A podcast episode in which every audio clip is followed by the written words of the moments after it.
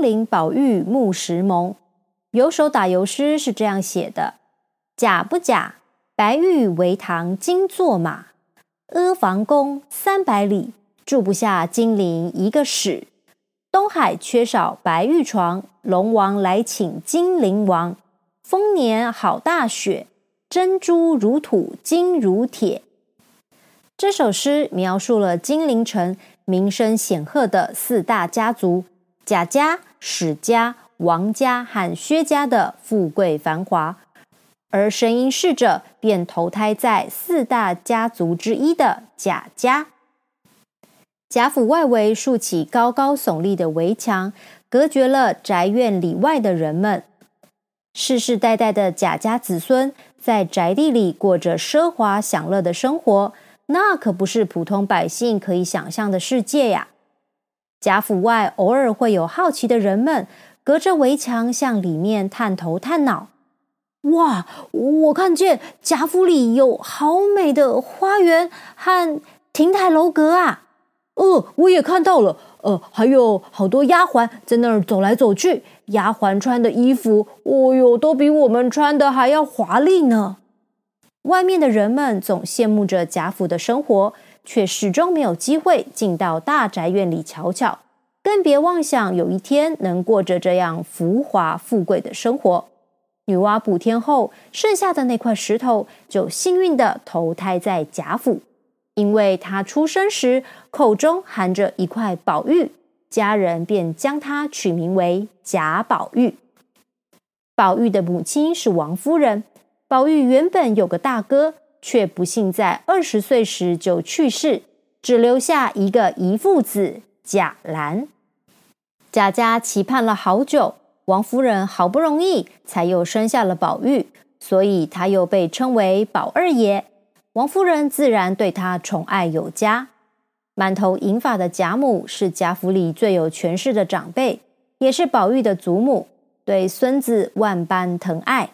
贾府上下也对宝玉百依百顺，因为得到众人的宠爱，宝玉从小就养成了公子哥儿的个性。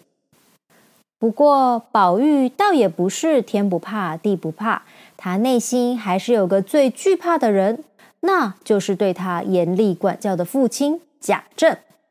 贾政人如其名，非常热衷追求政治生涯。他对宝玉有很高的期望，总希望唯一的儿子将来能当上朝廷大官。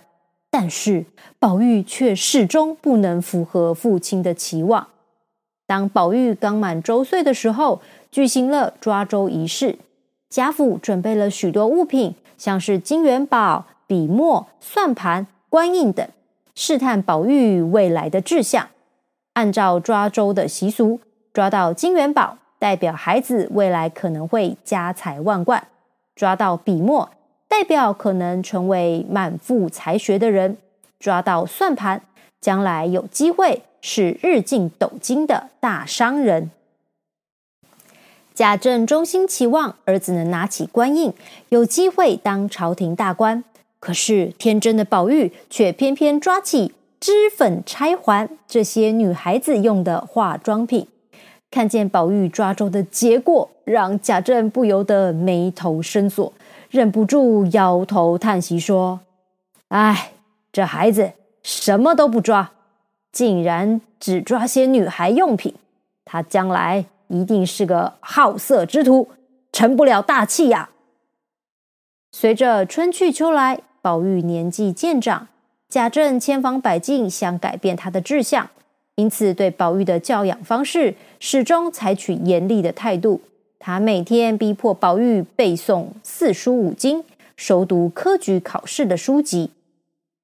然而，宝玉就是不爱读枯燥八股的书，对于考试当官更是兴致缺缺。他只喜欢阅读诗词，喜欢跟家里的姐姐妹妹们一起游玩。宝玉这样的行为，看在贾政的眼里，更是让他气得火冒三丈。哼，我怎么会生出这么没出息的孩子？宝玉从小就在女人堆里打转，他总是跟别人说。女孩子是水做的骨肉，男人是泥做的骨肉。我见了女孩子就觉得清爽自在，一碰见了男人，哎，就觉得他们真是浊臭逼人。在宝玉的心里，一直认为男人就像是一团肮脏的污泥，总是混浊不清。至于每个未出嫁的年轻女子，却宛如泉水般的清新纯美。看见这些青春少女，总让宝玉心中感到无比的欢喜。